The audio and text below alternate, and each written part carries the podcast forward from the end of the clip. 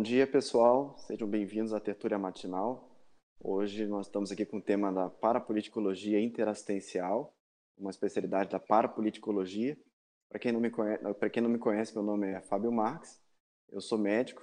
Atualmente atuo na condição de diretor técnico de um grande hospital aqui da região do oeste do Paraná e tenho pesquisado o tema da liderança nos últimos anos e estamos fundando uma nova instituição conscienciocêntrica dentro da conscienciologia, voltada para a pesquisa e aprofundamento dessa temática, que é a Liderare. Ela já está aprovada na Unicim e ela deve ser lançada é, a público em breve.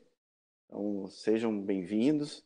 Eu vou fazer uma explanação inicial, mais ou menos 20, 30 minutos, em relação à pesquisa, e na sequência a gente vai abrir aqui para o debate.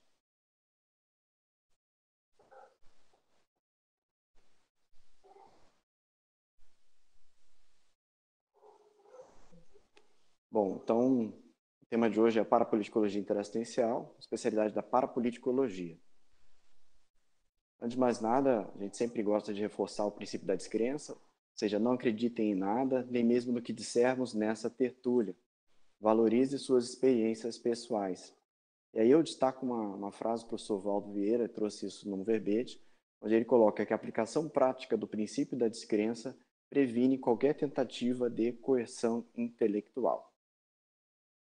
Então, qual é a motivação dessa pesquisa? Né? Esse é um, um tema que eu tenho pesquisado ao, longo dos últimos seis, sete anos, tentando identificar a gênese dos conflitos interconscienciais e propor um caminho para uma holoconvivialidade sadia, ou seja, relações maduras entre os indivíduos. Então, qual é a problemática inicial?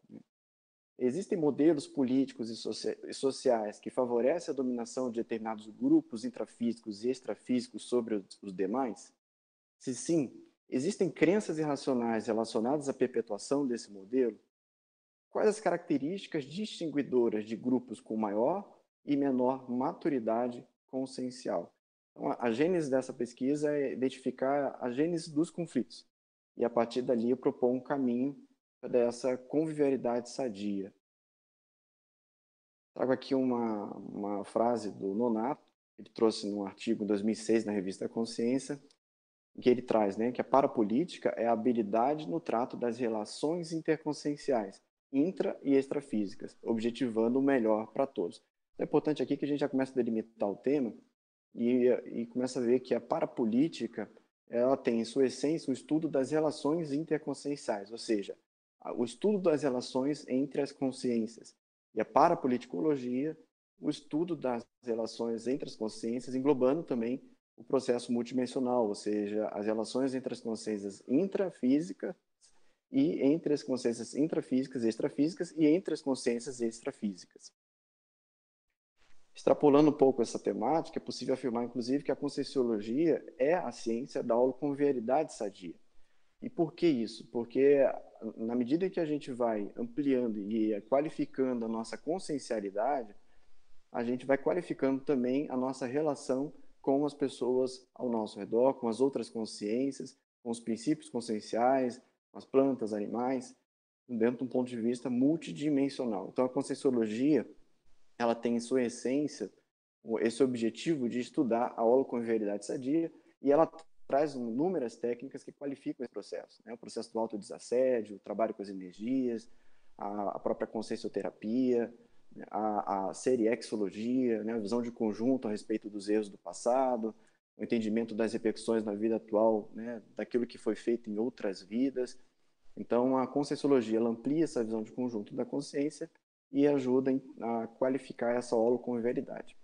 E aí, antes de entrar na definição da parapoliticologia interassistencial, eu queria trazer aqui algo que me marcou muito, que o Valdo Vieira trouxe, o professor Valdo Vieira, numa mini tertúlia em 2014, onde ele fez um questionamento ao grupo que ali estava e ele perguntou qual a principal característica das comunexes mais evoluídas. Então, muita gente falou sobre mental somaticidade, megafaternismo e tudo mais. Ele fazia aquela carinha dele, não é nada disso, vocês não estão entendendo. E aí, depois que mais 20 pessoas colocaram suas hipóteses, ele colocou ali o que ele acha que é o mais sério, o principal e que demarca uma comunex mais evoluída, que é o nível de transparência grupal. E aí qual é a lógica disso? Né? Quanto maior a transparência, maior o estímulo à maturidade do grupo, ou seja, há uma maior troca de feedbacks entre as pessoas, há um maior realismo nas, nas relações interconscienciais e também uma possibilidade maior do, de uma, um realismo nos autodiagnósticos, nos heterodiagnósticos, ou seja, há uma assertividade maior nas abordagens. E quanto maior a maturidade, por sua vez, maior também o abertismo e maior a transparência. De modo que a gente pode dizer que a transparência é um indicador de maturidade intraconsciencial e um indicador de maturidade grupal. Então, grupos que têm maior nível de transparência tendem a ser grupos maduros, e a própria transparência ela tende a promover essa crise de crescimento nos grupos. Então, a gente vai falar mais para frente, detalhar um pouco mais esse conceito. E, e eu gostaria também de fazer um convite aqui a vocês, porque até aqui nós estudamos e adotamos como referencial teórico o modelo evolutivo do serenão, né, que sempre foi tido, né, é, até dentro do conscienciograma e tudo mais, o modelo né, evolutivo, e o serenão é esse exemplo de assistência macro, em atacado, da imperturbabilidade. Né. Isso possibilitou o maior entendimento do processo da despeticidade e da assistência em larga escala. Entretanto, quando a gente observa o curso grupo kármico, a gente vai ver que ele vai além da condição própria do serenão. E ele culmina onde? Na libertação do ciclo de vidas intrafísicas com a consciência livre, né, que é o modelo evolutivo além do serenão, um modelo que a gente conhece muito pouco. E aí o convite que eu faço aqui é que talvez esteja na hora de colocarmos uma lupa na condição evolutiva da consciência livre, com o intuito de entender melhor a relevância da temática da liberdade consciencial. Então vamos à definição aqui de parapoliticologia interassistencial, uma definição que eu estou tra trazendo aqui até para a gente poder debater. Tá? Então, a parapoliticologia interassistencial é a ciência aplicada aos estudos teáticos da liberdade consciencial e da aplicação da mega-fraternidade nas interrelações multidimensionais entre consciências dos mais diversos níveis evolutivos, tendo por base os princípios da cosmoética, o curso grupo kármico e o universalismo teático. Então, eu destaquei aqui né, a, a ideia da liberdade consciencial, o processo da aplicação da mega-fraternidade e o princípio dessas relações, que a gente qualificou para a politicologia, né, com base na cosmoética, na compreensão do curso grupo kármico e no universalismo teático, ou seja, essa parapoliticologia ela não é só intrafísica, a parapoliticologia ela envolve as relações é, nas comunexes também, as relações entre as comunexes comunidades intrafísicas. Para quem não sabe o que é comunex, comunex são comunidades extrafísicas. Então, é essa visão de conjunto maior através de um, um universalismo não teórico, universalismo teático, ou seja, ele alinha princípios teóricos à aplicação prática.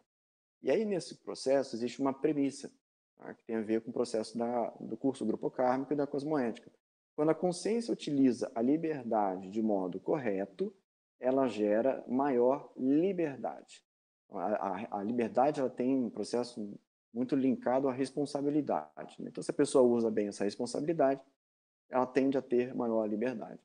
Quando a consciência utiliza a liberdade de modo equivocado, ela tende a gerar interprisão e limitação ou restringimento. Ou seja, isso é um princípio prático da cosmoética. Quando a gente vai estudar o processo dos conflitos, aí eu trago, depois vou até mostrar a capa do livro aqui, é, tem um livro muito interessante nesse sentido, que é o Conflito de Visões, do Thomas Sowell, um livro é, publicado em 2010, onde ele faz uma análise dos conflitos, divisões entre movimentos políticos.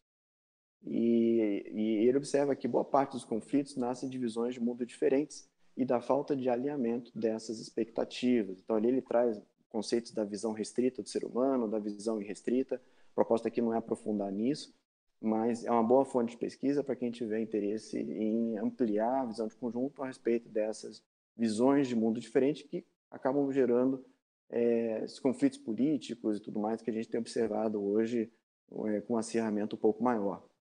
Então, existe um debate na sociedade, e boa parte do debate hoje, é, nesse, dentro desses conflitos de visões, de respeito à questão da igualdade né, de direitos e a questão da justiça social. E aí a, a, a, todos defendem, de certa forma, essa igualdade. Né? agora, a igualdade ela é em relação a que tipo de direito? E aí que começam as, as visões é, dissonantes em relação aos diversos grupos. E afinal, quem define e o que são esses direitos e o que é justo? Então, dentro da politicologia, o que a gente observa hoje em linhas gerais é que existem dois grandes movimentos, né? São os movimentos liberais, que defendem a equidade perante o direito negativo, eu vou explicar melhor mais para frente essa, esse conceito, e os movimentos socialistas, que defendem a equidade perante o direito positivo.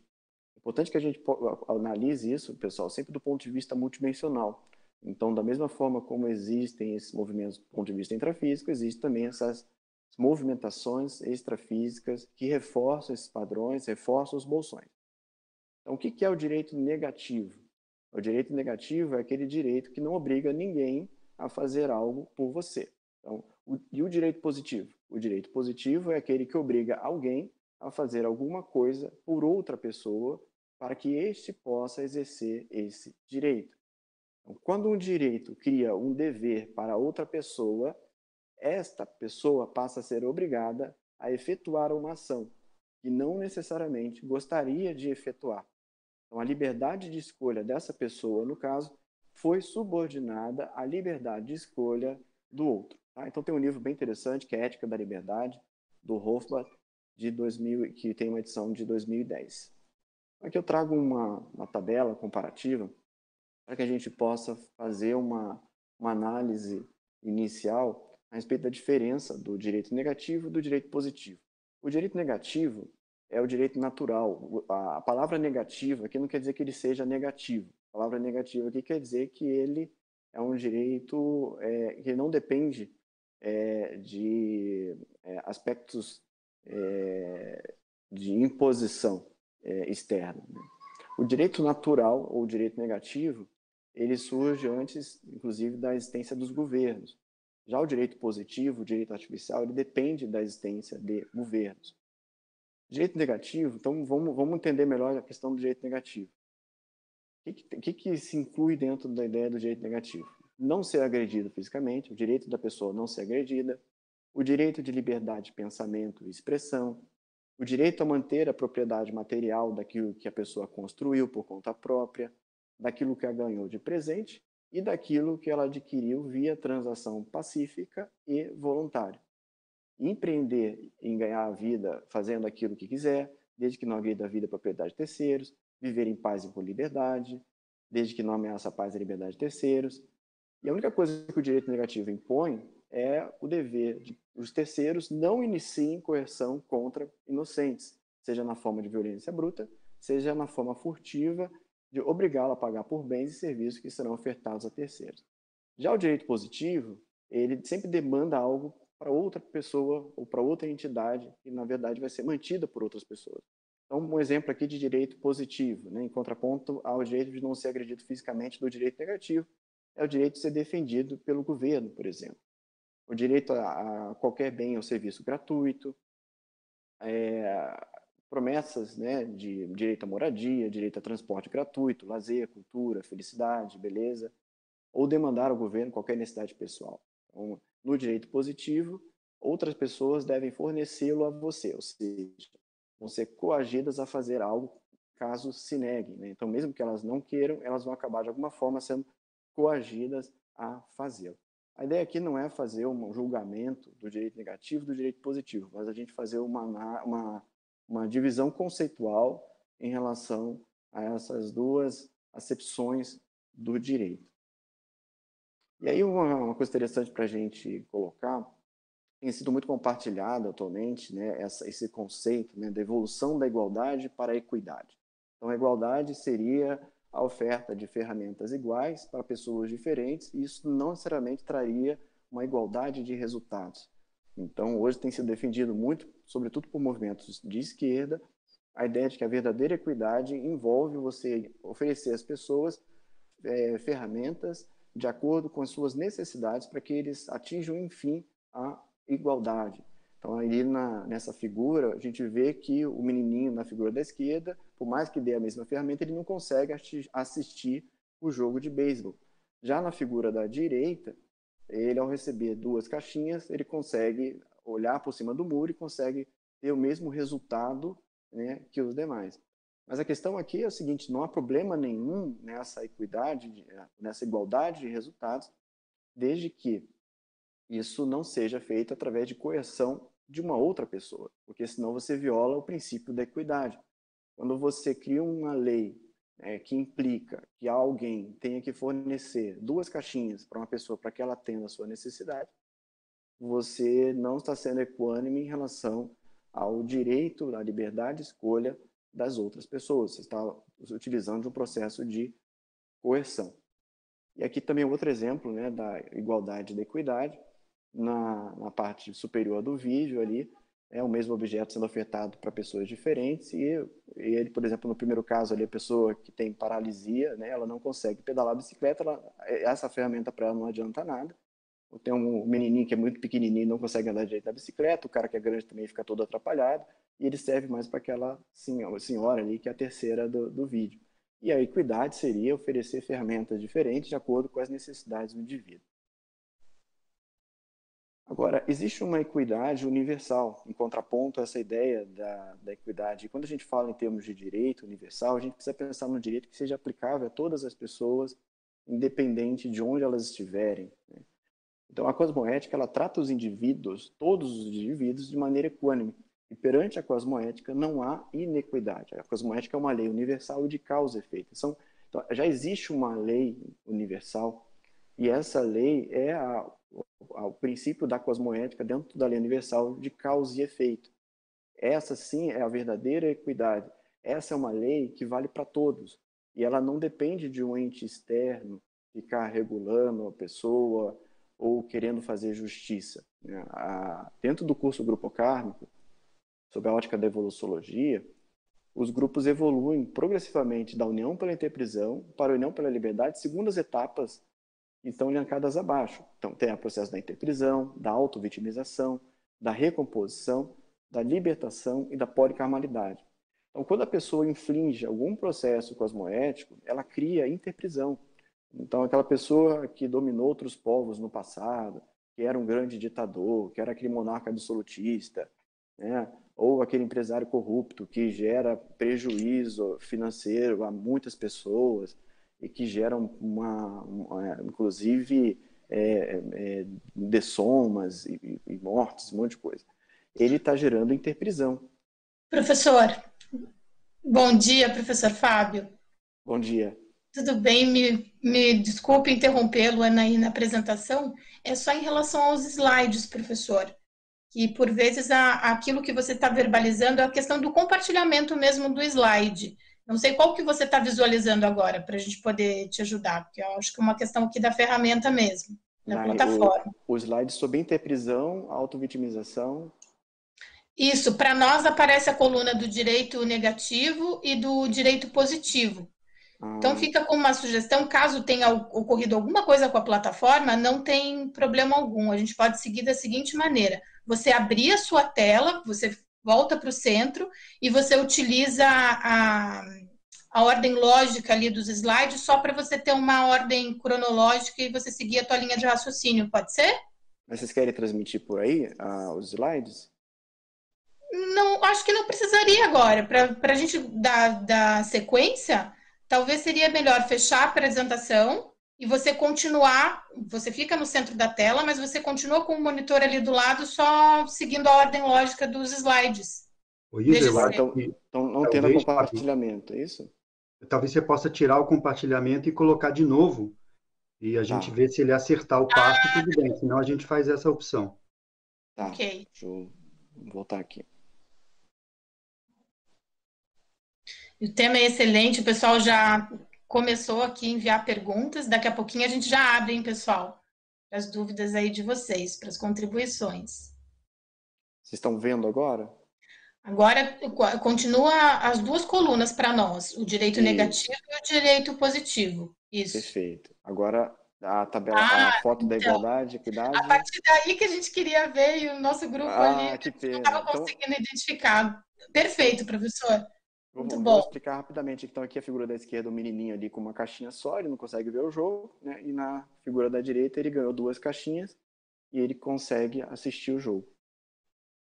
Aí eu vou passar o próximo slide aqui, vamos ver se vocês vão conseguir ver, que é o da bicicleta. Vocês estão vendo? Sim, vemos sim.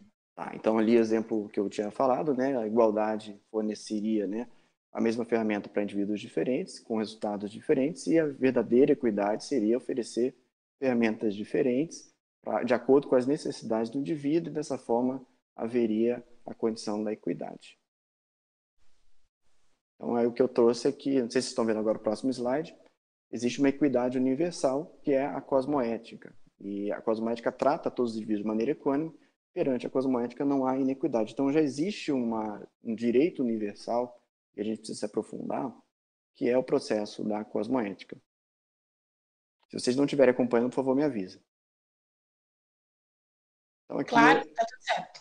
Em relação à premissa, tá? Sob a ótica da evoluciologia, os grupos evoluem progressivamente da união pela interprisão para a união pela liberdade. Esse é uma, uma, um termo que a gente tem, eu tenho trazido dentro dos estudos da liderologia, tá? a ideia da união pela interprisão para a união pela liberdade. Ele tem por base as etapas do curso grupo kármico. Então, para quem não conhece, o curso grupo kármico se divide em cinco etapas. A primeira é quando a consciência gera interprisão, ou seja, ela pratica atos que vão é, gerar é, dano a outras pessoas. Pode ser, por exemplo, o monarca absolutista, aquele ditador, ou aquele empresário corrupto, enfim. Uma pessoa que usou mal o seu poder num processo maior, macro, mas também acontece num processo micro, né? São aquelas conflitos né, interpessoais e que de alguma forma geram prejuízo ao, ao a pessoa que está ao redor, né? Que as pessoas que estão próximas, né? Então, essa, essa processo de interprisão, ele vai sendo gerado e em vidas subsequentes, a pessoa ela começa a, a sofrer as consequências dessas, desses atos praticados no passado. E quando ela começa a perceber, nossa, mas tanta coisa acontece comigo, não sei, parece que o mundo conspira contra mim, né? Tudo de errado acontece comigo. Como ela não tem visão de conjunto em relação ao que ela fez no passado, a tendência é que ela se vitimize, porque ela não consegue estabelecer uma relação de causa e efeito.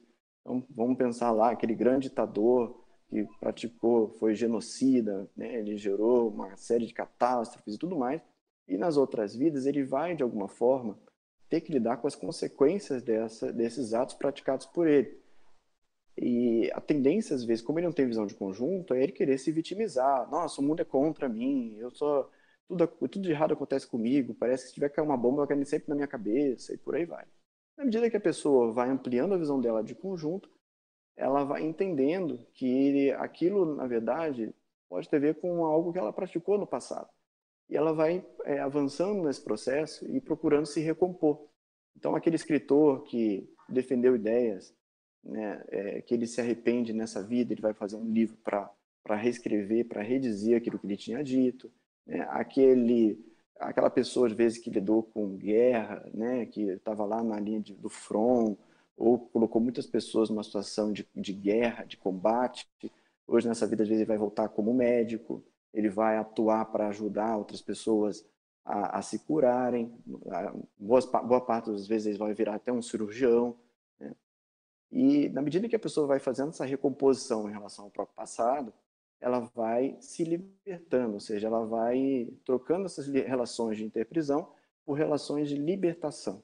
E na medida que ela vai avançando nisso, ela caminha para a policarmalidade. E aí fica um questionamento aqui, todos que estão ouvindo a tertúlia, tendo por base as etapas do curso grupo kármico, em que etapa você se encontra perante cada um dos grupos com quais você se relaciona. É interessante a gente identificar que às vezes a gente está ainda na nossa família, no processo ainda de interprisão, aquela relação mais conflitiva, um não, não respeita a liberdade do outro, um quer impor algo ao outro, não há um processo de compreensão. Às vezes, numa, no, quando você tem seus amigos, você consegue fazer isso com mais facilidade. Então, é, é, existe uma variabilidade é, nessa questão. A gente pode estar tá, fazendo, promovendo interprisão com determinados grupos, pode estar se vitimizando perante outros grupos, pode estar se recompondo perante um terceiro grupo e pode estar se libertando em relação a um quarto grupo. Então, essa divisão didática, ela não necessariamente é assíncrona, né? ela acontece de maneira, pode acontecer de maneira simultânea. Mas na medida que a consciência evolui, a tendência é que as manifestações dela é, sejam manifestações mais no sentido de recomposição em relação para o passado relação, e caminhando né, rumo à libertação e rumo à policarmalidade. Então fica aí um exercício, uma sugestão para que vocês façam isso depois da tertúlia. Relacione os principais grupos com os quais vocês se relacionam e tentem identificar com base em fatos né, em que etapas vocês estão em relação a esses grupos. Vocês ainda estão na fase de interprisão? Está na fase de vitimização? Você se vitimiza perante essas pessoas? Ou você já tem um olhar mais fraterno, você procura se recompor em relação a elas e por aí vai.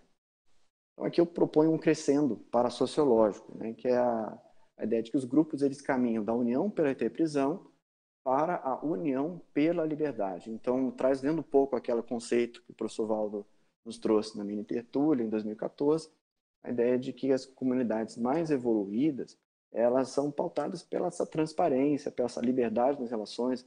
A transparência tem muita relação com a liberdade de pensamento, a liberdade de manifestação, a liberdade de opinião. E hoje a gente vive numa sociedade em que você dizer o que pensa pode soar agressivo. Então há uma, uma flexibilização também do conceito de, de, de agressão. Né? É, não sei se vocês estão vendo o slide, agora estou compartilhando o slide da União pela Interprisão, União pela Liberdade, procurando aqui fazer um cotejo entre essas duas condições. Então, o que seria uma união pela interprisão? São aquelas relações pautadas, por exemplo, pelo escondimento. Num, num grupo onde há união pela liberdade, as relações são pautadas pela transparência. Um grupo onde há uma relação ainda mais de interprisão, é aquele grupo, por exemplo, imagina a máfia, né? Você tem dificuldade de sair da grupo. Se a pessoa tende a sair, ela vai ser ameaçada, é, ela, o grupo vai fazer tudo para não deixar ela sair. Agora, isso eu estou usando um, grupo, um exemplo mais extremo. Isso é possível é, fazer o paralelo também com grupos do nosso convívio. Né? Um grupo onde você está hoje, se você quiser sair dali, naquela atividade, às vezes voluntariado e tudo mais, você vai ter dificuldade para sair? Esse grupo vai ficar fazendo coisas para que você se mantenha ali dentro? Ou você vai ter facilidade para entrar e sair do grupo? Um outro item, a heterodominação e subjugação. Então, grupos onde há interprisão são grupos onde há os indivíduos é, exerce esse processo de dominação e subjugação, ou às vezes processo dado do grupo em relação a outros grupos. Já na União pela Liberdade, ao invés da heterodominação e da subjugação, há, pelo contrário, um reforço do processo da autoliderança evolutiva. Não só a liberdade para que a pessoa possa ser ela mesma, mas também um reforço, um incentivo, um estímulo para que a pessoa possa manifestar quem ela é de fato e que ela possa exercer essa autoliderança. Um outro exemplo aqui é a cultura do politicamente correto, o controle do discurso. Então a gente vê hoje muita política do cancelamento, né? Se a pessoa fala algo que eu não concordo, é, essa pessoa é cancelada. Essa questão acontece muito nas mídias sociais, né? Então você vai cerceando a liberdade de expressão porque você não concorda ou não acha legal aquilo que a pessoa está falando. E na União pela Liberdade é a liberdade de expressão incondicional.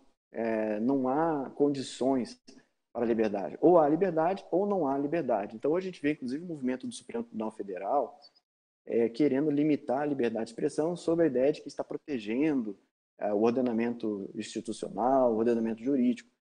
Mas, na verdade, o que existe é um controle né, da liberdade de expressão. Porque é, quem julga o que pode ou não ser dito? É, quando eu crio essa, esse condicionamento, eu estou criando a necessidade de ter uma entidade que vai dizer o que pode ou não ser dito, o que, que é verdade e o que não é verdade. A gente até teve um debate há pouco tempo atrás sobre a, essa condição da liberdade de expressão, e aí eu sempre procuro dar o exemplo que às vezes tem aquele tiozão do churrasco que fala um monte de bobagem e tudo mais, e, e tem às vezes tem outra pessoa que não fala nada, né? ela é quieta, mas tem um nível de credibilidade muito alto. Né? E aquele tiozão lá do, do, do, do churrasco que faz piada sem sentido, fala um monte de bobeira, ele não é levado a sério. Porque ele já falou tanta coisa que aquilo ali ele viajou e tudo mais. Mas às vezes tem aquela pessoa quietinha lá que não fala nada, mas as pessoas procuram ela para poder é, receber orientações e para poder entender melhor o que está se passando na vida dela. É, é, elas consultam essa pessoa. Então, o fato de ter liberdade não quer dizer necessariamente que ela vai ser é, tida como uma verdade. Né? E, à medida que a gente vai se acostumando a lidar com a diversidade, a gente vai conseguindo dosar também esse processo. Eu acho que hoje a gente está no movimento de bolhas né, sociais, que foram estimuladas pelas mídias sociais, onde há um reforço né, das opiniões e dos, das crenças desses determinados grupos, mas não há outro caminho, gente. É, a gente precisa estimular que esses grupos conversem mais. Isso é positivo. É que nem aquela família que não conversa há muito tempo, tem coisas mal resolvidas, e as coisas precisam vir à tona. E é vindo à tona que vai, sim, é, haver uma redução dos conflitos. E na medida em que é, essa catarse grupal ela não é permitida, os conflitos continuam é, e se mantêm. Né? Então, outro processo que ocorre na, na União pela Intervisão é a falácia da hipostatização e da polilogia socialista. O que, que é esse termo? Né? Parece termo difícil. A hipostatização ela consiste em atribuir um construto, uma, real a uma ideia abstrata. Então, por exemplo, a ideia de coletivo, o interesse da sociedade, interesse do coletivo, pensamento do grupo. Isso não existe. Não existe interesse social, não existe interesse do coletivo. O que existe são interesses das pessoas que pertencem a determinados grupos, porque cada pessoa é uma consciência, cada consciência é um indivíduo. E, e pode ser, inclusive, irmãos gêmeos, podem é, viver a vida inteira atados, podem ser irmãos siameses. Cada um vai ter uma visão de mundo, eles podem compartilhar valores semelhantes, mas os indivíduos são naturalmente diferentes, não existem consciências iguais. Então, não tem cabimento a gente falar em interesse que seja social. Existe interesse dos indivíduos na sociedade, existem similitudes nesses interesses, mas não dá para a gente defender é, ideias ou defender ações com base num suposto interesse, num pensamento coletivo. Então, reforço aí que é, é um processo de. é uma falácia isso daí. Essa falácia ela foi trazida pelo Mises, é, Ludwig von Mises. E tem outra falácia também, que é da polilogia socialista. Né? Ela, ela traz a ideia de que cada classe social possui uma lógica própria e que essa lógica é, impede, essa lógica, a, o debate entre classes sociais diferentes, de modo que a lógica de uma classe dominante ela só deve ser é, denunciada, ela só deve ser atacada. Não há debate com classes sociais diferentes. Aí vem muito daquela questão beligerante da guerra do proletariado, da ditadura do proletário, para que implante né, uma, um governo comunista, onde todos vão, enfim, ser livres e tudo mais. Então, a, o conceito de polilogia a gente pode aprofundar um pouco mais no debate mais para frente. Então, na União pela Liberdade, você não traz essas questões. A ideia é trazer a autocientificidade. Então, cada indivíduo, através do seu processo de análise, hipótese, verificabilidade, identifica o que faz sentido e o que não faz sentido para ele. Então, ele não fica sujeito a uma visão grupal, ele é estimulado a ter uma visão pessoal, né? uma visão realista pessoal. Bom, o que mais acontece na União pela Interprisão? Processo da heterofragilização e estímulo à vitimização para oferecer tutela. Esse é um processo muito frequente na, dentro da dominação extrafísica do assediador, onde ele pega a vítima, ele, ele, ele gera uma, uma uma visão mais autotrafarista, né? A pessoa ela começa a ver muitos seus trafares e, e, ela começa a se vitimizar, mas eu não, realmente não tenho condição, eu sou muito ruim nisso e tudo mais. E o assediador ele vem ali para oferecer a tutela. Esse é um mecanismo muito frequente dentro da política, né? Onde há um objetivo de perpetuar a pobreza das pessoas para que mantenha uma estrutura fixa de poder que vai oferecer ajuda, né? Isso é muito frequente, por exemplo, no Nordeste, né? Não tem água, mas quem vai fornecer água é o governante. E o governante, sim, vai ajudar o indivíduo em relação às suas necessidades, porque essa pessoa sozinha ela não vai ter condição de organizar em termos de sociedade para resolver esse problema. Na União pela Liberdade, ao invés do heterotrafarismo, a gente tem o heterotraforismo, ou seja, um reforço do trafor, que é o que o amparador faz com a gente. Né? Ele ajuda a gente a identificar os nossos traços força e encarar os desafios que a gente tem pela frente, inclusive dentro da própria ProEx. Né? Então, uma das bases da, da, da, aplicação da ProEx envolve a pessoa aplicar os seus trafores. É o trafor que vai fazer a pessoa chegar no resultado. Bom, outro processo envolve a dominação pela vaidade, tem a questão do mito do herói, né? aquela pessoa que vai salvar o mundo. Então, muito cuidado com aquelas pessoas, ah, eu quero mudar o mundo, né? Ah, tem aquela menina, Greta Thunberg, ah, eu vou mudar o mundo, ela, ela agora é a sapiência, ela vai saber tudo. Não existe isso. Não existe o mito, o herói que vai salvar. Existem milhões, bilhões de indivíduos que numa cooperação pacífica pode utilizar, é, cada um dentro da sua, da, do seu conhecimento, da sua habilidade, ajudar uns aos outros em termos de soluções, para que a gente possa construir um mundo melhor. Mas não é uma pessoa que vai salvar o mundo, né? Essa dominação também pode acontecer pela culpa. Então, às vezes acontece pessoas hoje que têm alguma bens materiais, né? É, ela olha para esses bens e olha, nossa, mas isso aqui foi construído através da exploração de outras pessoas e por aí vai. Então, todo esse discurso ele vai sendo sedutor e vai fazendo com que a pessoa se sinta vitimizada e ela, com isso, ela cede acaba oferecendo tutela para grupos políticos. E na União pela Liberdade, o que se coloca não é o exercício do poder temporal, tá? é o exercício do poder consciencial. O que vale é o para-papel, é o poder consciencial perante a multidimensionalidade, é a ficha evolutiva da pessoa. É isso que vai fazer a diferença. Então, na União pela Prisão, né, aquela questão da máfia também, né? Eu estou no segundo slide agora, tá, gente? Cobrança por lealdade ao grupo e pela coerência em relação ao passado. No processo de União pela Liberdade, a lealdade em relação aos princípios evolutivos pessoais não é lealdade ao grupo, até porque se o grupo errar, a pessoa não vai errar junto. A maneira dela ajudar o grupo, ela não errar junto com o grupo. Ela tem que ser aquele ponto de alerta aí, gente, vocês vão indo pro buraco. Não concordo com isso. Então a lealdade ela precisa ser em relação aos princípios e não em relação ao grupo. Então, num grupo pautado pela União pela Liberdade, não há essa cobrança de querer andar, de ter que andar junto com o grupo. A pessoa precisa ser fiel aos seus princípios. E aí entra aí a questão do código pessoal de cosmoética, e quando a pessoa vai avançando nisso, ela vai avançando também no exercício da anti-subjugação. A mesologia, o que é a mesologia? A influência do meio, né, onde a pessoa vive, da paramesologia, que é a influência da multidimensionalidade sobre a vida da pessoa, e a retromesologia, que é a influência do passado dela em relação à vida atual. São aqueles grupos do passado. Professor, para nós, a última frase nas duas colunas, tá? A união pela interprisão aparece como última frase dominação pela vaidade e união pela liberdade exercício do poder consciencial.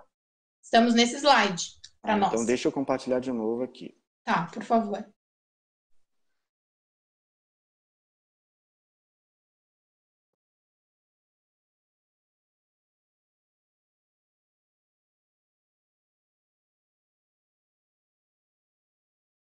Vocês estão vendo agora?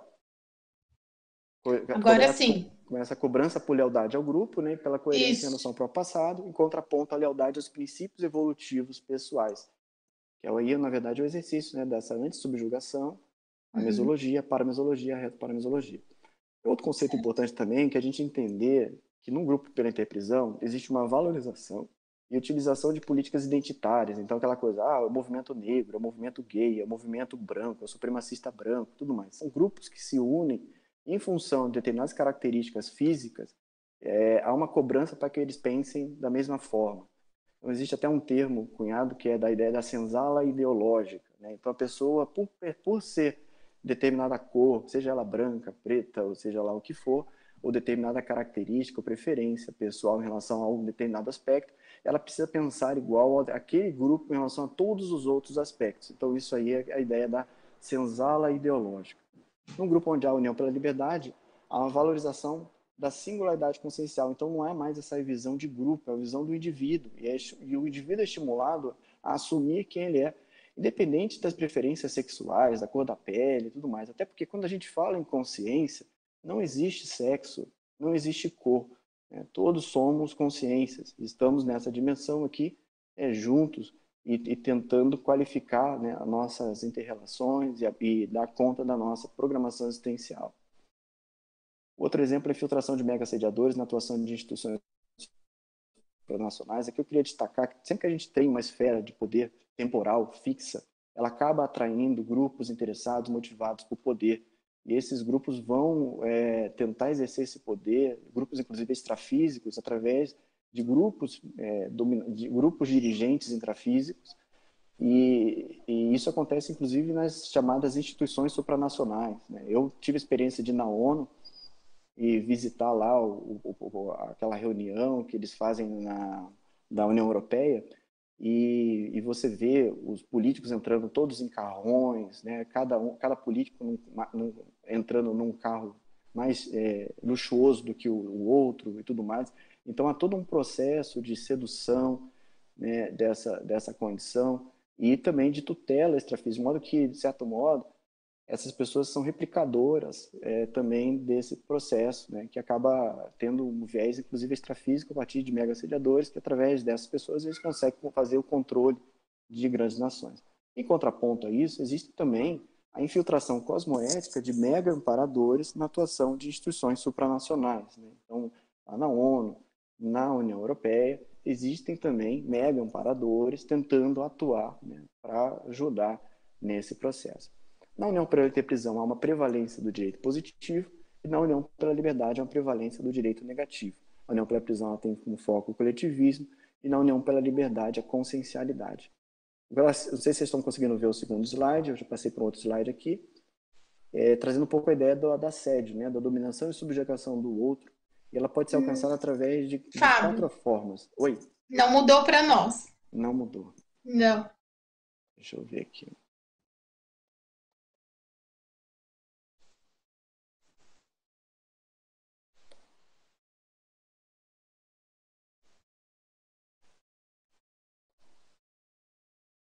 E agora? Agora mudou. Uhum. Tá. Estamos então, em parapoliticologia. É, o primeiro item é a, a, a sediologia. Isso. Tá. Então, a dominação e subjugação do outro pode ser alcançada através de ameaça física, dominação energética, assédio psicossomático e assédio mental somático. E a ideia aqui é a gente chamar atenção para a condição do assédio mental somático, a gente não ser tão refém desse processo, que é o uso da manipulação das ideias. De que modos pode acontecer? Vou trazer alguns exemplos aqui.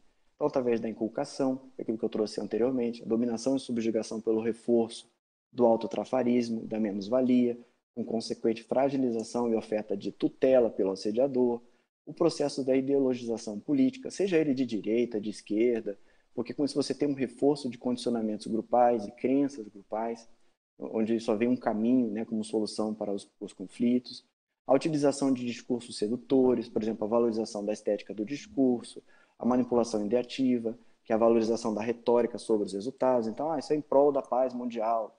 É, a intenção por si só não basta. Né? A gente precisa ver se aquela ferramenta ela gera o resultado ao qual ela se propõe. Né? Então, esse olhar realista, se a, gente, se a pessoa tiver muito focada em processo de, de ideologização política, ela vai estar muito refém ainda das, desse holopensene grupal que impede que ela tenha uma visão mais é, objetiva da realidade.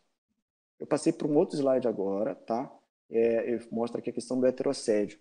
Em todos os quatro subtipos elencados anteriormente, não raro há inculcação de medo como instrumento de manipulação.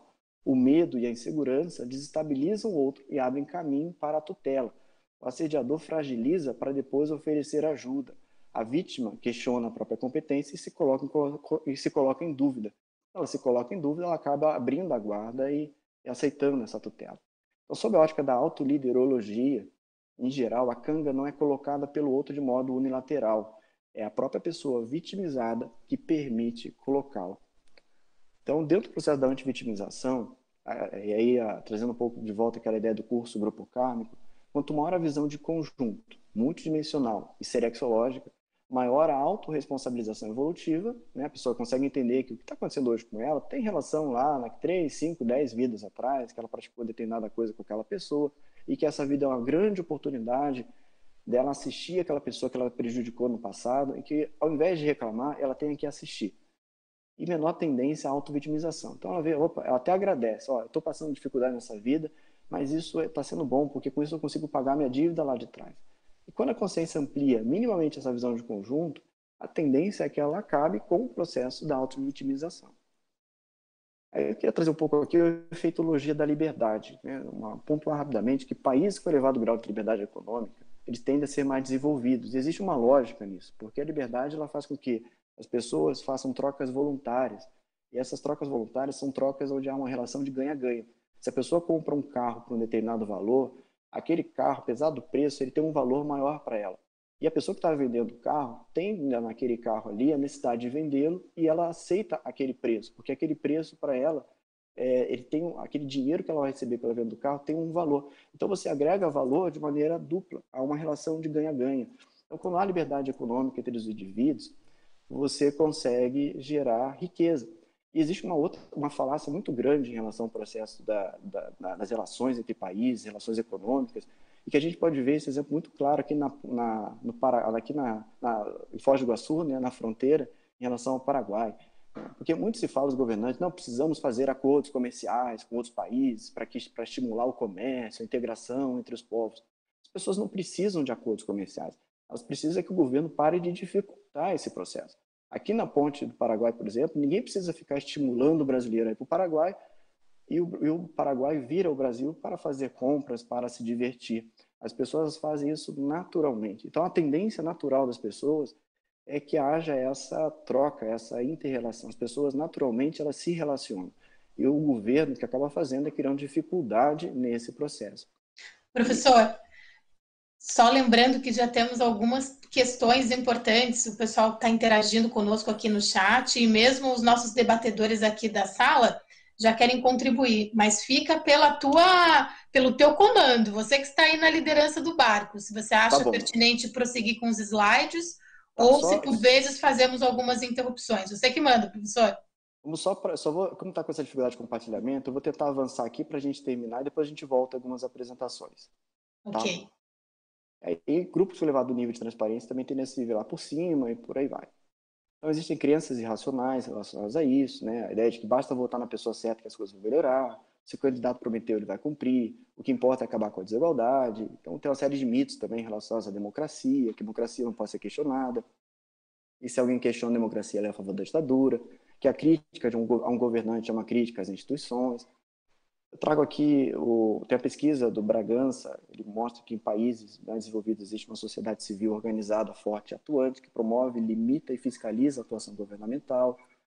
É, um aspecto importante aqui destacar a questão da singularidade, né, que a metria da subjugação tem relação com a perda da singularidade consciencial.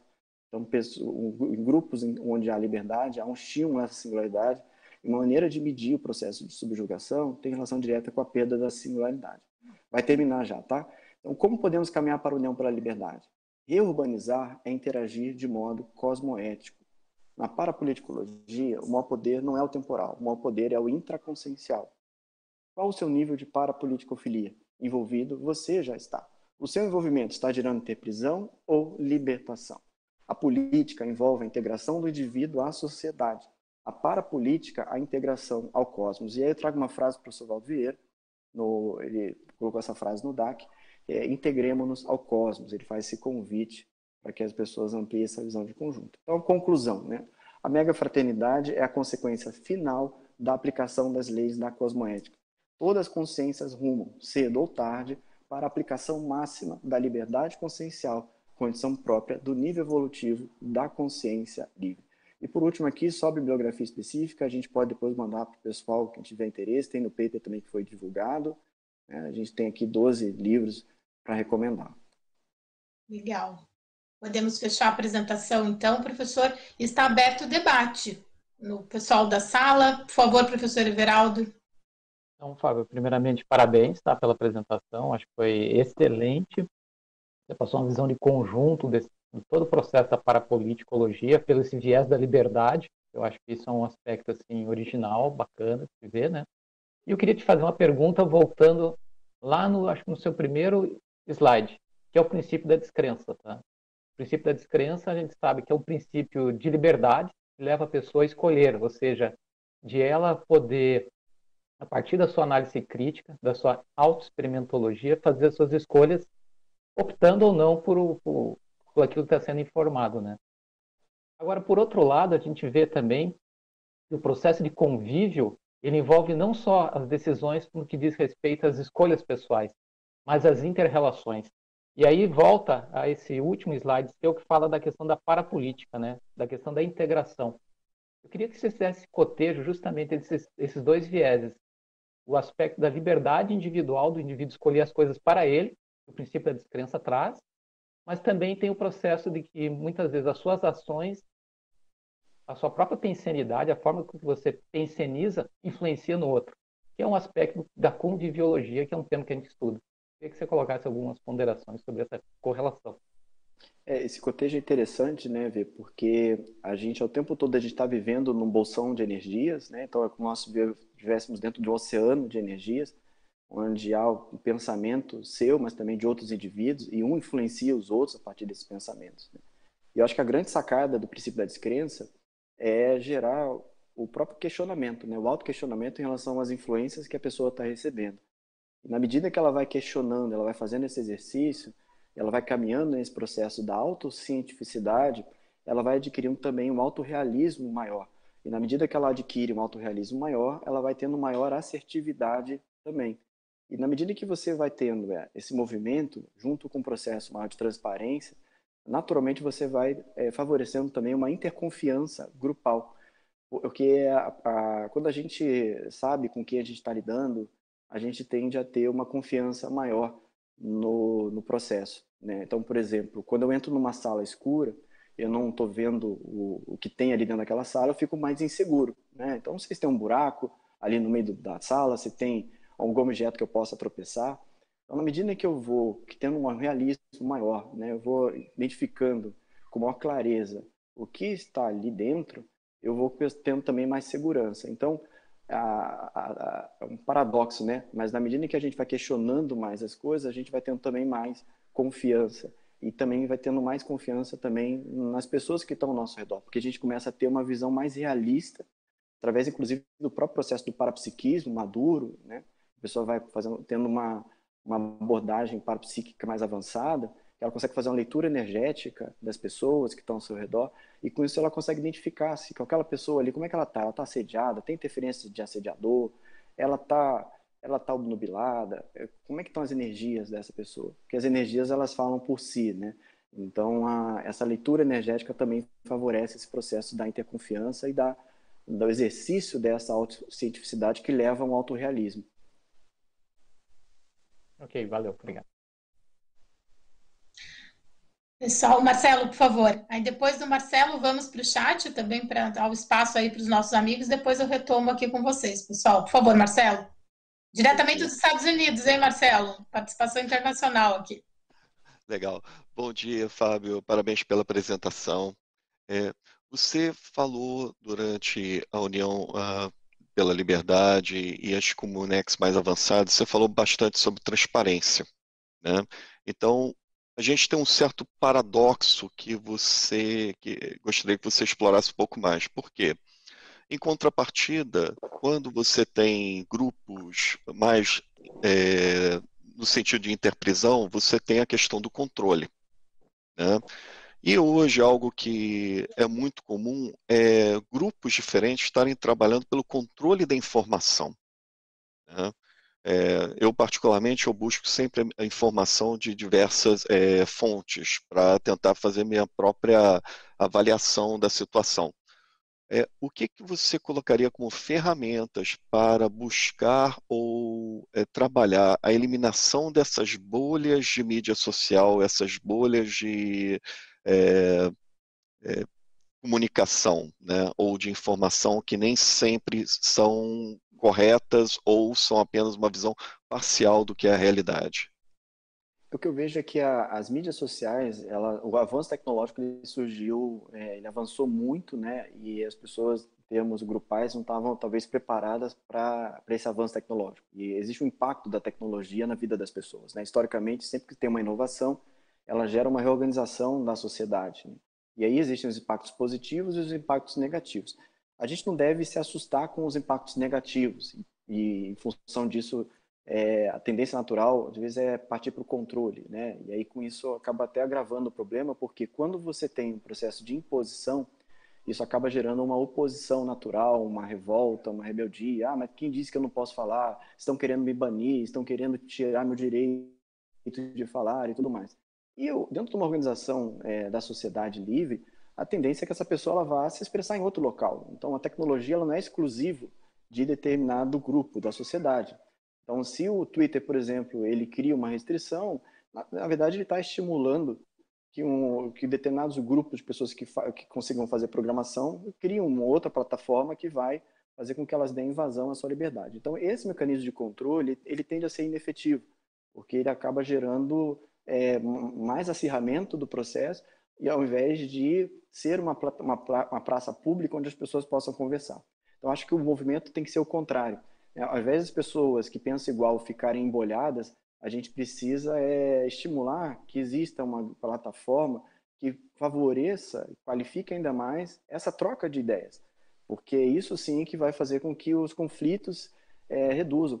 A gênese dos conflitos tem muito a ver com as visões de mundo diferentes. Né? Então, até agora está com, com, a câmera aqui, eu queria recomendar esse livro do Thomas Sowell, Conflito de Visões, onde ele faz um estudo é, da, dessas duas visões muito diferentes de mundo e que acabam sendo intensificadas é, em função dos grupos. Então, acho que a gente tem que estimular que as pessoas convivam com outros grupos e não que fiquem mais cada vez mais fechadas dentro dos próprios grupos onde elas já pertencem.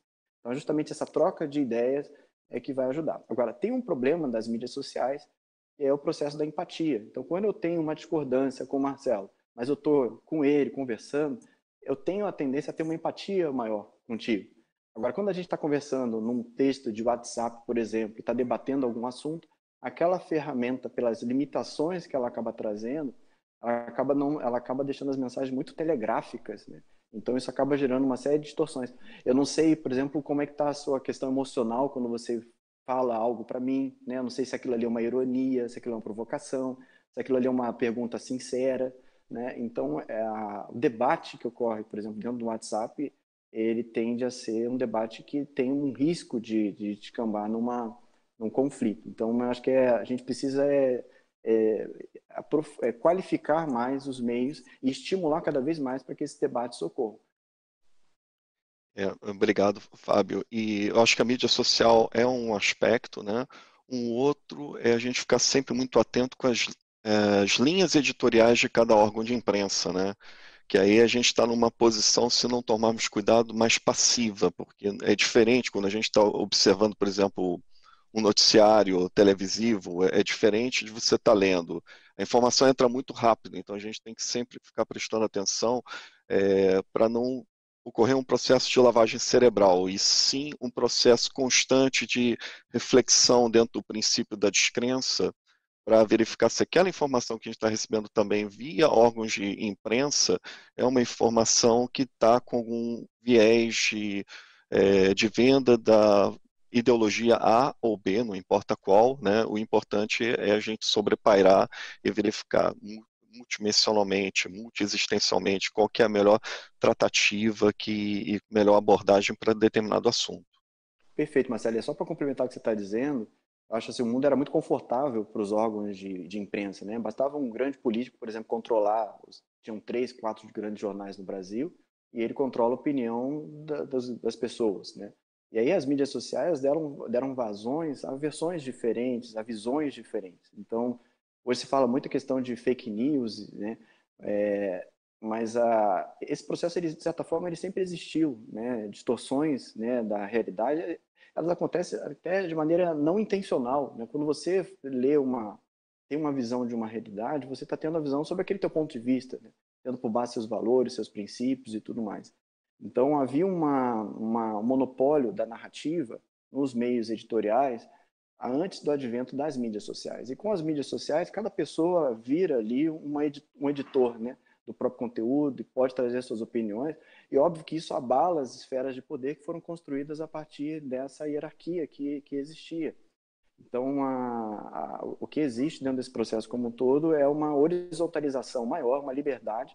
Óbvio que isso gera uma, um receio, né, que saia do controle e tudo mais, e realmente acaba saindo daquele controle como existia, porque a sociedade hoje se fala muito em democracia, ah, democracia, mas na prática, gente, em termos de Brasil, por exemplo, vamos, vamos analisar o contexto do Brasil, a gente está muito mais próximo de uma oligarquia do que de uma democracia.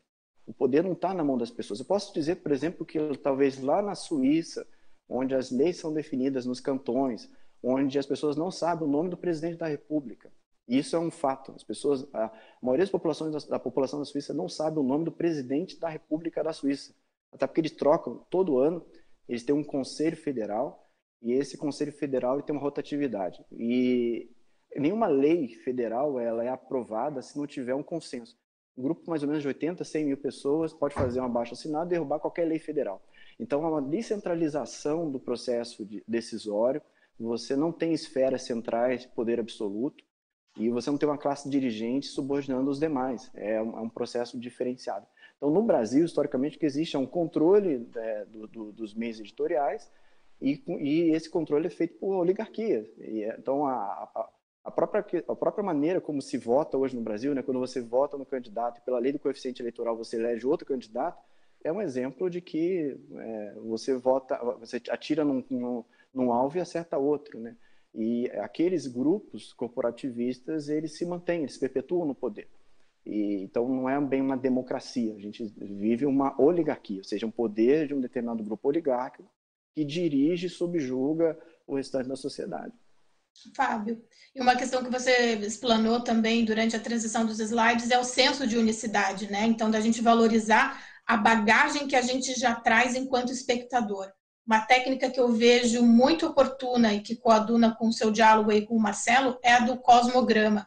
A gente tem essa capacidade de fazer um compilado de notícias que nos permita uma isenção, a gente sobrepuja o que está acontecendo e aquele diagnóstico, enfim, a gente tem um, um, uma noção do que está acontecendo no mundo e não precisamos levantar nenhuma bandeira ideológica, né? A gente sai da ideologia para ter uma visão de mundo, entender e, e o que tem relação também com o que o pessoal está puxando aqui no chat, que é puxar a brasa da sardinha para a responsabilidade do intermissivista, né, Fábio? Isso. Exatamente. A mini peça que você comentou. E Posso seguir? Chave nisso Desculpa. É a autocientificidade.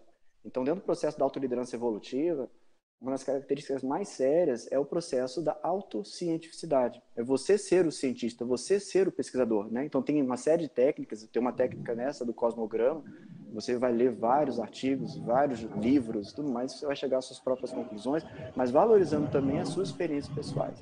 Ótimo, muito bom. Professor, é seguinte, aqui no chat, a pergunta do Robson, ele coloca para nós, pensando na holocarmologia, em que nível do processo do determinismo se encontra o intermissivista? Por ter feito o curso intermissivo, a isenção dele é menor perante a de outros grupos da humanidade? Olha, existe uma teoria de que os primeiros intermissivistas são justamente aquelas pessoas que, que, que foram grandes líderes do passado, né? E esses líderes do passado, às vezes, causaram grandes prejuízos, né? Então, existe uma responsabilidade do intermissivista em relação a corrigir erros do passado. Muitos ainda... É, não é o fato de ser intermissivista que torna essa pessoa melhor do que as outras.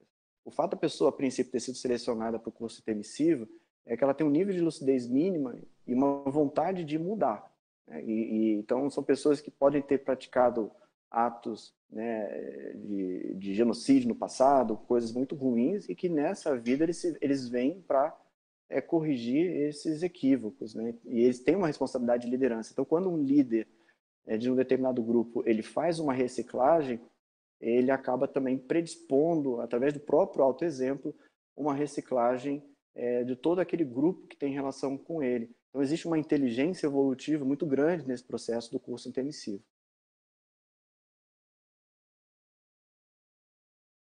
Mais uma aqui. Professor Fábio, na sua opinião, qual seria o tipo de união predominante na CCCI?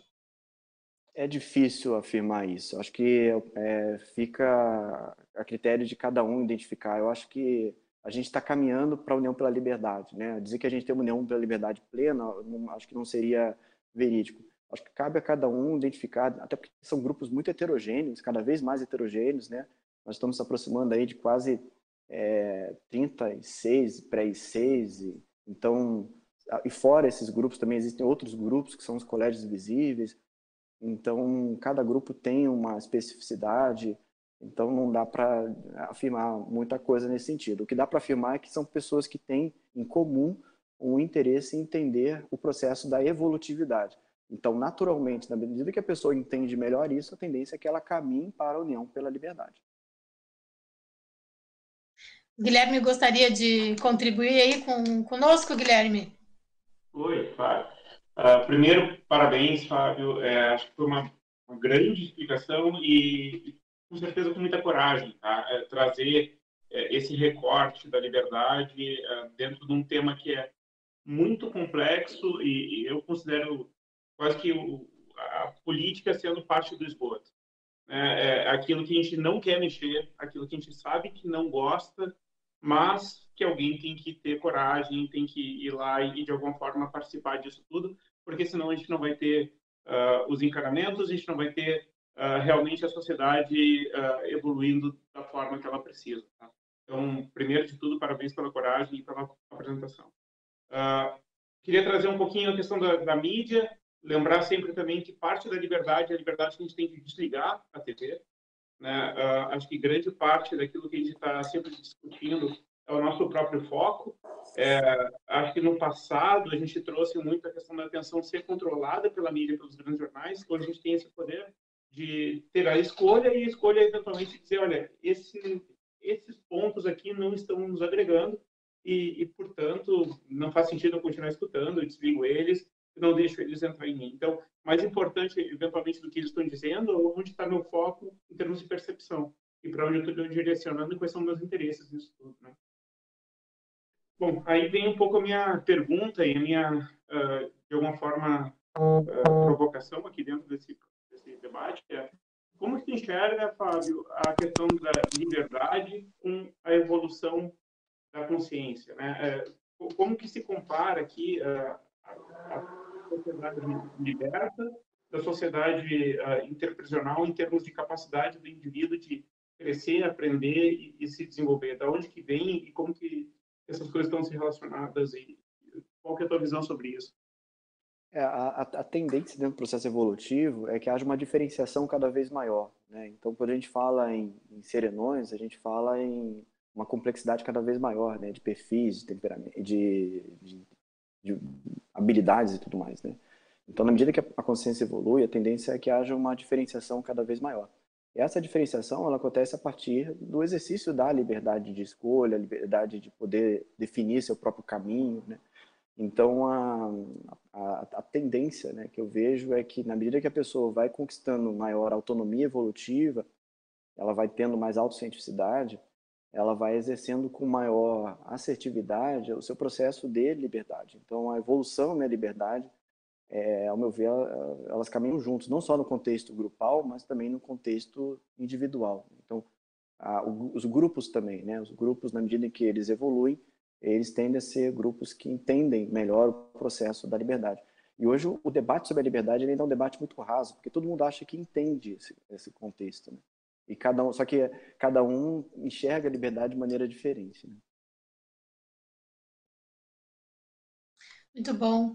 A Fabiane, é, Fábio, só quase xará aqui, ela coloca para nós o seguinte: uma das especialidades dela é a questão da acessibilidade.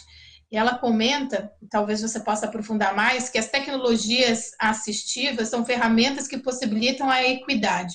Para muitos, são essenciais para gerar oportunidade de igualdade. Por isso, a acessibilidade quebra as barreiras existentes. Você concorda com isso?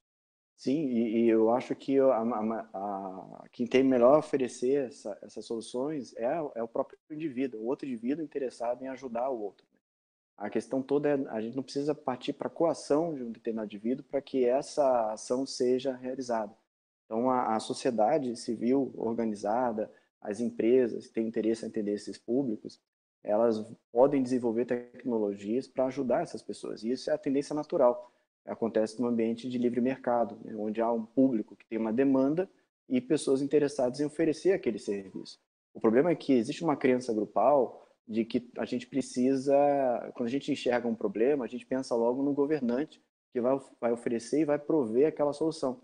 O problema é que essa solução normalmente é uma solução que vai custar mais, porque aquele governante não é um especialista naquele assunto, então isso já gera um preço adicional porque ele vai ter que contratar alguém para fazer. Então, existe um intermediário no processo.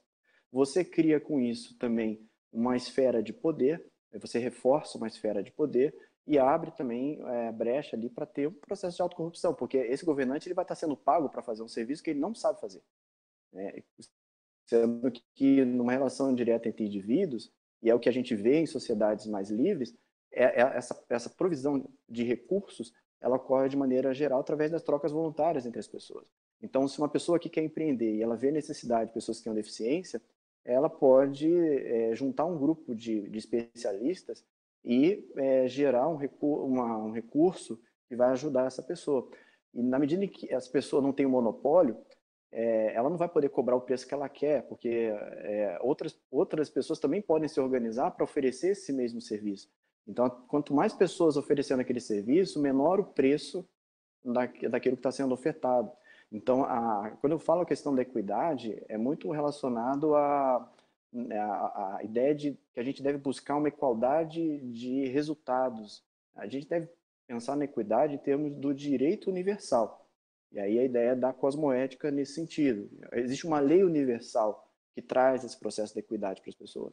E essa equidade, ela, ela acontece, ela fica muito bem clara ali dentro da questão do curso grupo kármico. Ou seja, se eu causo dano a alguém, esse dano gera uma, uma, um processo de dívida minha em relação a essa pessoa. Então, enquanto eu não resolver isso, eu vou estar, eu vou estar em, em processo de interprisão. Então, a, a, ideia é que a gente possa entender um fenômeno complexo desse, da interação entre os indivíduos. E existe uma outra questão também, é, se estuda muito dentro do processo da liberdade, que é a arrogância fatal do burocrata. Né? Então, o conhecimento na sociedade ele é disperso. Então, é, a gente, só no Brasil, são 210 milhões de pessoas, né? cada um com sua expertise diferente. Então, é impossível prever o que é melhor para 210 milhões de pessoas.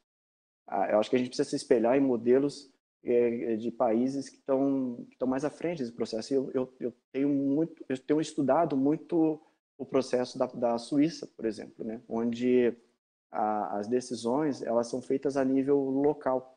É, é a pessoa que está mais próxima do problema é a, a pessoa mais indicada para poder ajudar. Para um governante que está lá em Brasília, por exemplo, você é só um número. Agora, para o seu vizinho, você não é um número, você é uma pessoa que tem seus valores, tem seus interesses, e normalmente ela guarda por você uma amizade e uma vontade de ajudar. Então a gente precisa procurar entender mais as soluções dentro da sociedade.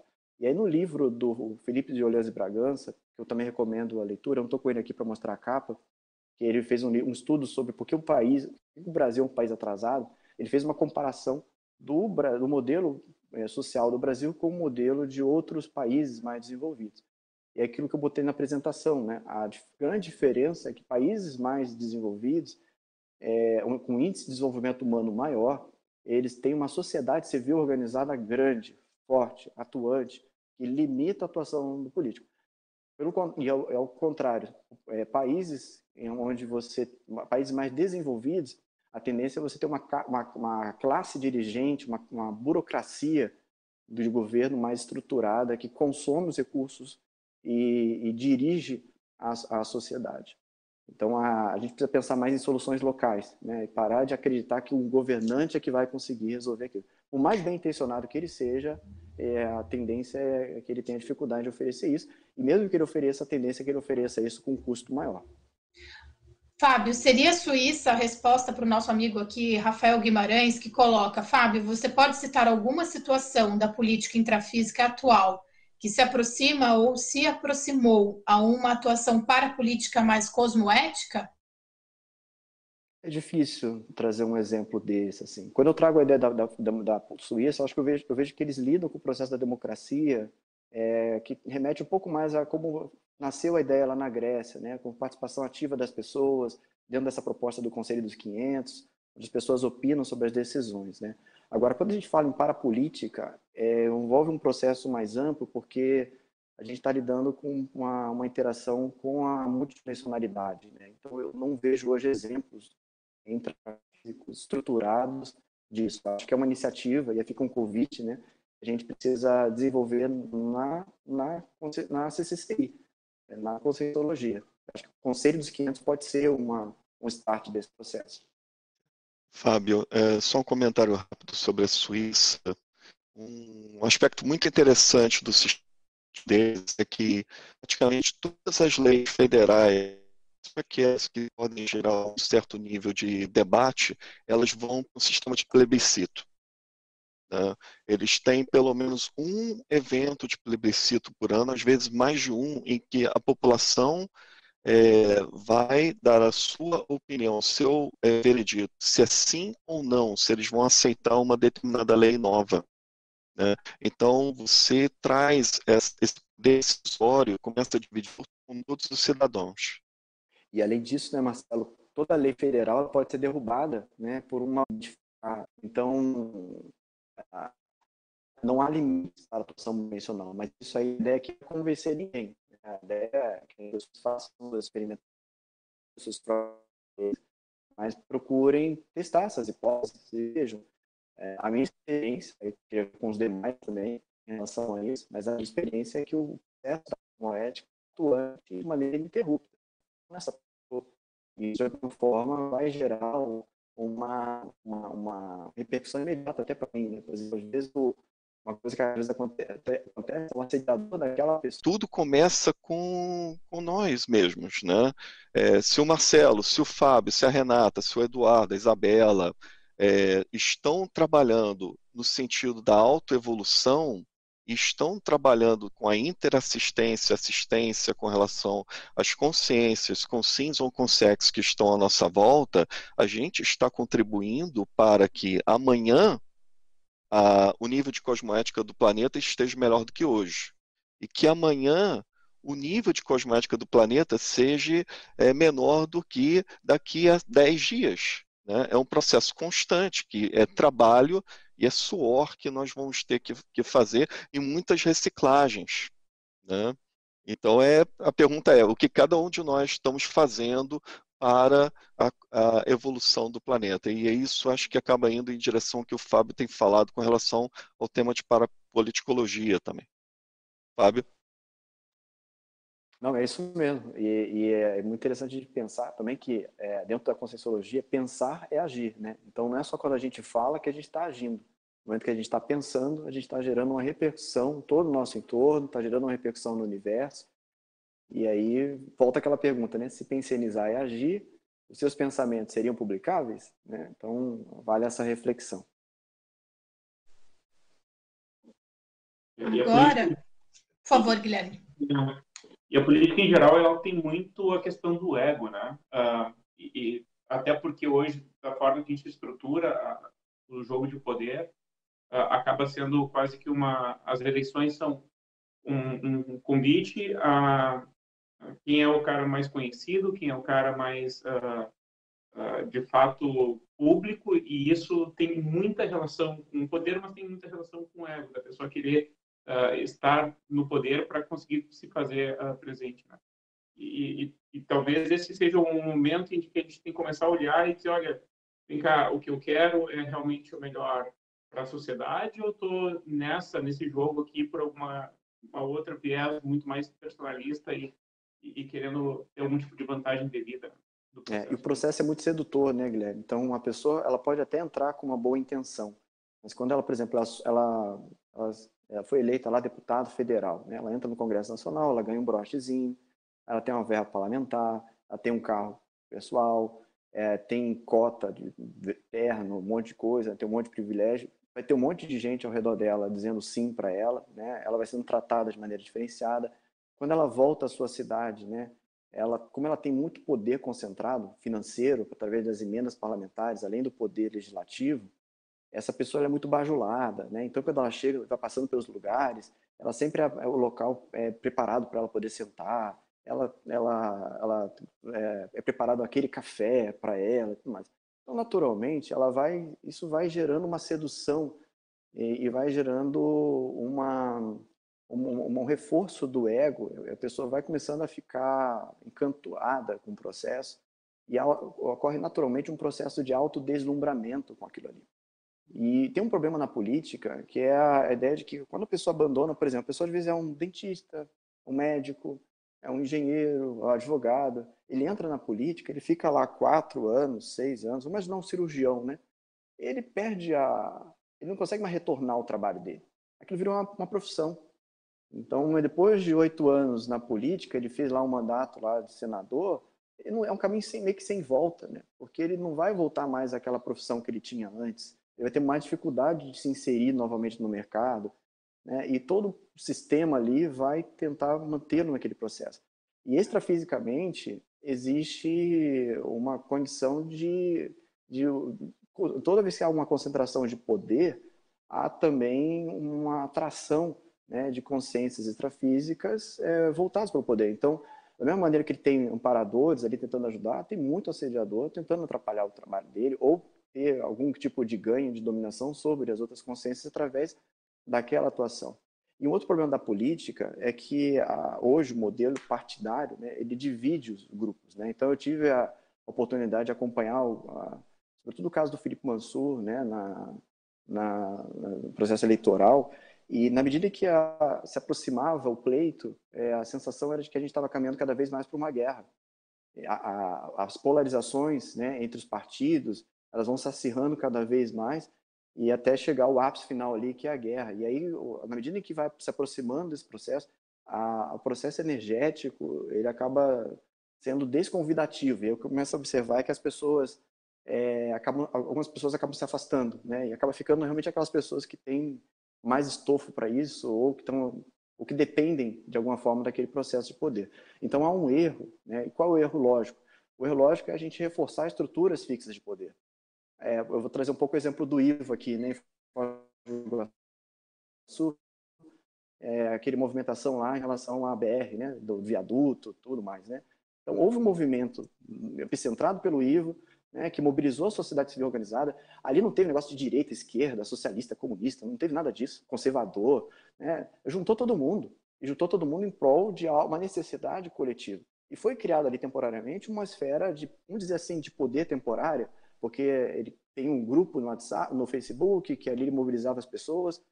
E uma vez que conseguiu o viaduto, aquilo se desfez.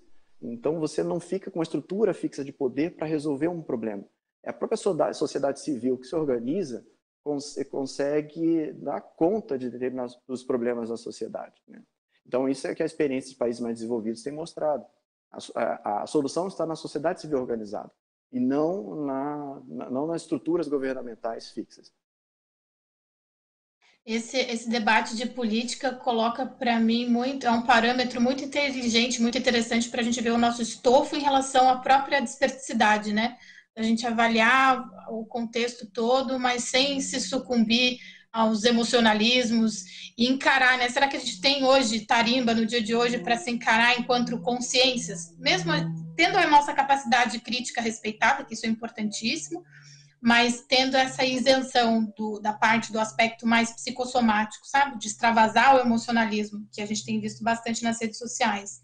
O Marcelo pede, por favor, Fábio, que é, pergunta se seria possível para você explanar, fazer um cotejo com a parapolítica interassistencial e a liderança interassistencial, por favor. A, a parapolítica interassistencial ela é o exercício da liderança interassistencial. Agora, uma condição interessante para a gente identificar no processo da liderança é que o verdadeiro líder ele não tem o objetivo de liderar os outros. O, a, a heteroliderança ela vem a partir da autoliderança. Na medida que a pessoa ela vai se tornando um exemplo teático né, naquilo que ela faz, ela vai adquirindo é, uma ficha evolutiva pessoal maior, ela é um exemplo daquilo que ela diz, ela vai é, desenvolvendo cada vez mais seu poder consciencial, ela vai se transformando numa referência para os demais. Então, a heteroliderança sadia, ela é, uma, é um resultado da autoliderança evolutiva. A heteroliderança negativa, ela é um fim em si. Então, o indivíduo que tem como objetivo dominar os outros, liderar os outros, em tese, né, é, é, isso é um processo, não é um processo amparado. Né? A heteroliderança sadia, ela vem a partir da autoliderança evolutiva. É um processo natural. E o que a gente vê muitas vezes na sociedade é o inverso, né? A pessoa quer ser o líder do universo, né? Quer reger o universo, mas é aquela coisa, ela não consegue dar conta nem das próprias coisas dela. Ela não arruma a cama dela, ela precisa de alguém para arrumar a cama dela, ela não consegue limpar a própria casa, ela não tem um mínimo de auto-organização, ela não se mantém, às vezes é, ela migra, né? Às vezes ela morava com os pais, vira um político e agora ela passa a depender, ao invés de depender dos pais, ela passa a depender do salário dela enquanto político. Então, é, o que a gente traz dentro da, do contexto da autoliderança, da liderologia, é justamente técnicas para que a pessoa possa alavancar, alcançar a autoliderança evolutiva, assumir a singularidade consciencial e, com isso, poder contribuir é, para os outros indivíduos. Ou seja, a gente está falando de poder consciencial e não de poder temporal. O que faz a diferença na prática é o poder consciencial. E o poder consciencial tem muito mais relação com para-papel, né, ao invés do papel intrafísico. Excelente, Fábio. Debatedores, alguém gostaria de fazer mais alguma contribuição? Por favor, Simone. Oi, Isabela, eu gostaria de perguntar, Fábio. Excelente, acho que foi bem didático, né? É, você pode contar para a gente alguma experiência sua sobre a União pela Liberdade, como você vê esse processo de consciência livre? Olha, eu tenho tido algumas experiências, na, às vezes acontece na gestão do hospital, né? É, ali é possível identificar uma quando as coisas estão mais calmas, né? Agora, por exemplo, apesar da pandemia, tudo muito mais acirrado, muito mais difícil, tumultuado, mas a, possível identificar para orientações, né? Então, muitas das vezes, quando a gente está num cargo diretivo, o nosso papel precisa ser muito mais no sentido de não atrapalhar do que intervir na, numa, na questão do, do, grupo, ou seja, não centralizar poder, mas ajudar para que os indivíduos consigam é, assumir as frentes onde eles estão é, atuando e com isso desenvolver o, o, trabalho que eles precisam atuar. Ou seja, é sair de um planejamento central, né, uma, um planejamento descentralizado. Então, é, o que eu tenho visto na prática é que ocorrem insights né, em relação ao processo parapolítico sincronicidades é, que envolve a interação com o processo extrafísico, da pessoa certa aparecer na sua frente naquele momento específico, e aquilo vai alavancar todo um grande projeto. Né? Então, se a gente não tiver olhos para ver, não tiver uma autopacificação maior, essas oportunidades elas acabam passando na nossa frente a gente não enxerga. E muitas vezes, dentro da condição de infiltrado cosmoético, a gente precisa, às vezes, ser só um elemento que vai colocar a bandeira dos amparadores dentro de um determinado contexto. E as coisas têm um ritmo próprio para acontecer. Né? Então, essa pressa, às vezes, em promover grandes mudanças, é, elas acabam, processo às vezes até, né, que já motivou muitas revoluções, né, elas acabam às vezes gerando mais prejuízo do que resultados efetivos. Então eu tenho um lema, né, que é o de procurar fazer com que as coisas estejam um pouco melhor hoje em relação a ontem não ter expectativas de que precisamos chegar naquele objetivo de uma hora para outra. Então, essa construção acontece aos poucos. Na medida que a pessoa coloca a bandeira ali do, dos amparadores dentro de um contexto conturbado, naturalmente há um processo de atração de pessoas que têm relação com aquilo. Você começa a ter uma virada, né, em 50% mais um é, de pessoas alinhadas com aquele processo, aí tudo se alavanca de uma maneira muito maior. Né? Há uma aceleração de todo o processo mas isso exige tempo, né? Então, eu uso exemplo, o exemplo do Valdo, né? Ele sempre falava em calma e paciência, né? Então, quando ele trouxe as ideias avançadas da Invex, TENEPS e tudo mais, ele soube se infiltrar nos grupos, esperar o tempo certo, é, esperar as oportunidades aparecerem. E muitas das vezes, o intermissivista, sobretudo, ele se vê num dilema que ele enxerga, às vezes, ele tem uma visão de como as coisas deveriam ser, tem acesso a ideias avançadas, né? muitas vezes até por projeções extrafísicas em comunex mais avançadas, mas ao mesmo tempo ele tem que ter a sabedoria de saber esperar o momento certo de aquilo acontecer. Então muitas vezes ele fica no dilema entre seguir com a ideia ou seguir com o grupo onde ele está. É, e às vezes a opção precisa ser seguir pela com a ideia, né? E foi por exemplo que o Valdo fez em relação ao processo lá do espiritismo, quando ele optou em determinado momento em, em bancar o processo da conscienciologia e com isso houve uma atração de todo um grupo né, de intermissivistas que tinha relação com aquela ideia.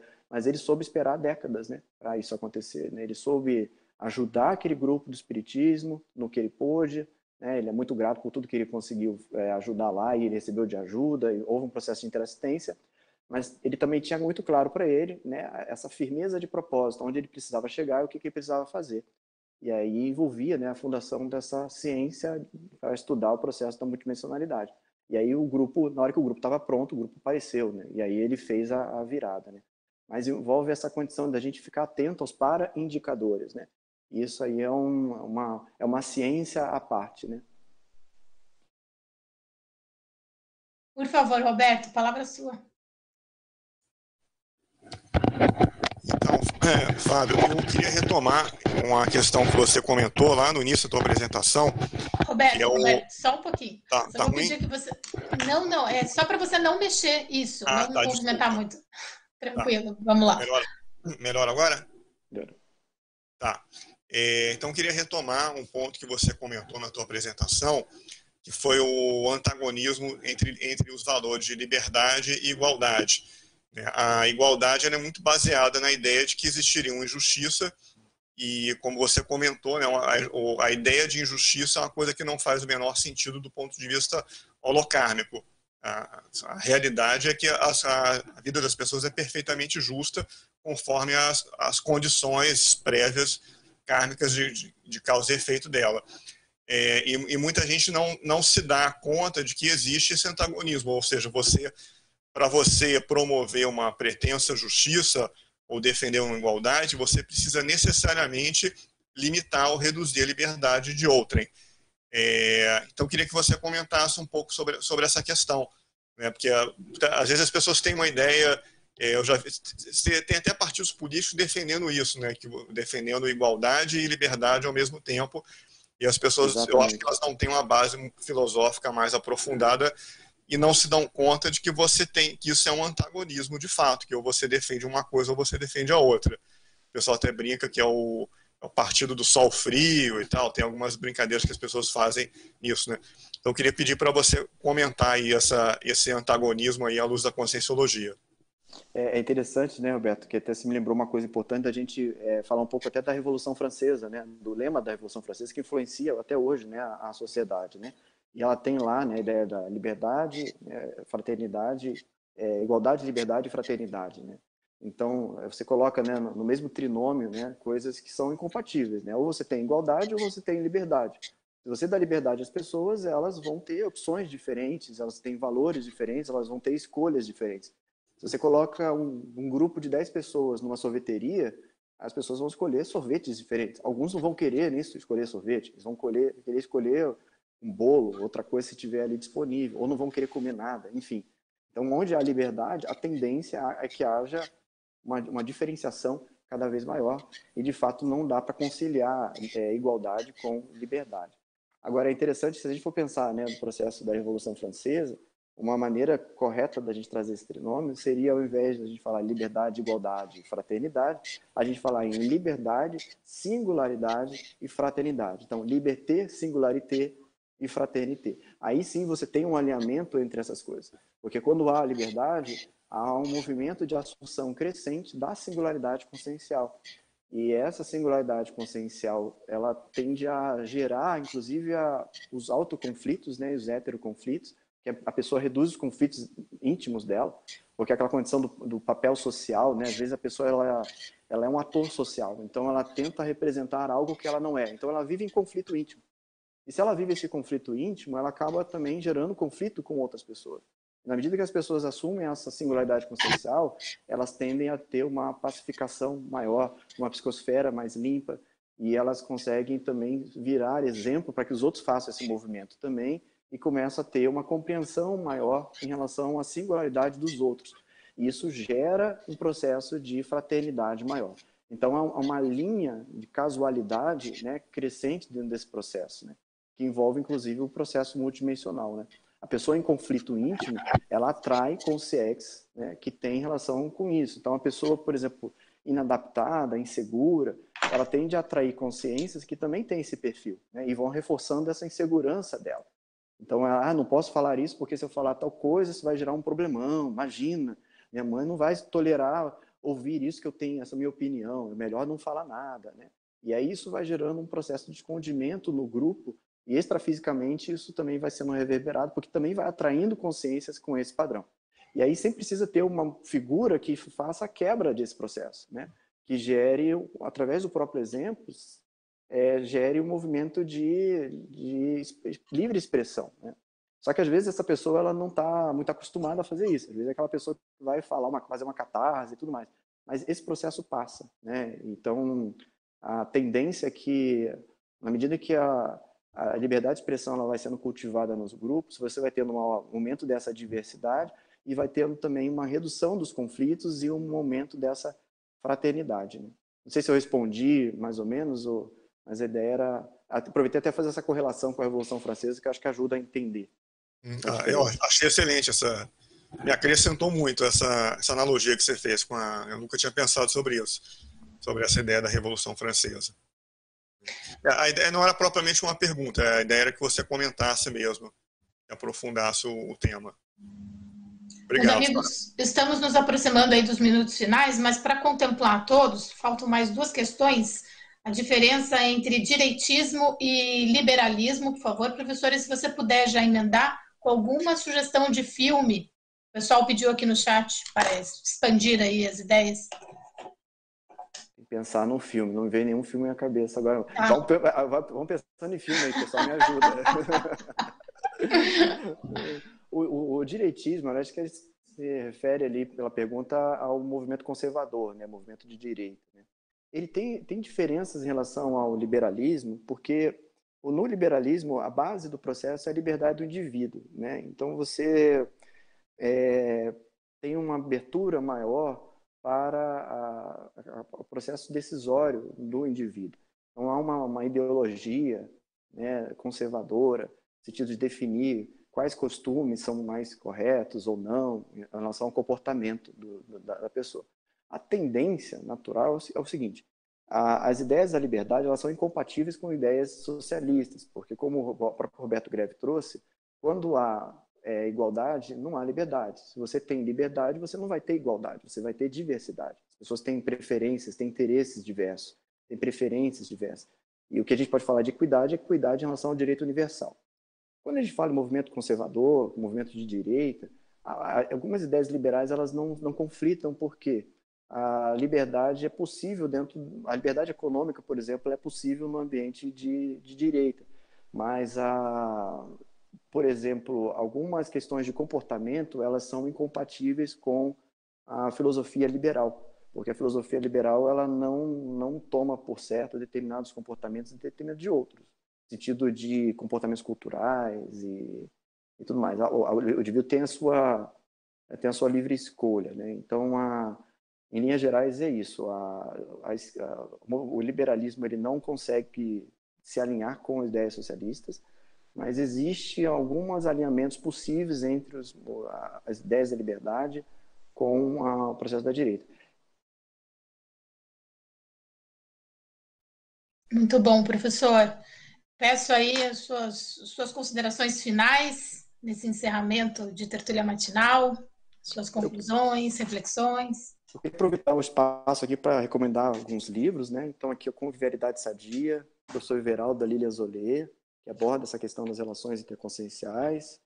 Conflito de visões eu tinha colocado anteriormente, mas tem, às vezes tem gente que está chegando agora. Recomendo muito a leitura desse livro. Tem um livro do Hans Hermann Hoppe, que é O que Deve Ser Feito. Recomendo essa leitura. Tem esse livro A Lei, para quem tem mais interesse em questão da, do direito. Esse livro do Frederic Bastiat. A Lei é um livro muito interessante. Trago também aquelas pessoas que têm dificuldade de se posicionar né, perante os grupos. Tem um livro aqui que é A, a Coragem de Não Agradar, do Ishiro Kishimi. Ele aborda muito bem essa, essa questão do autoposicionamento, das crenças que às vezes limitam o nosso posicionamento perante os grupos.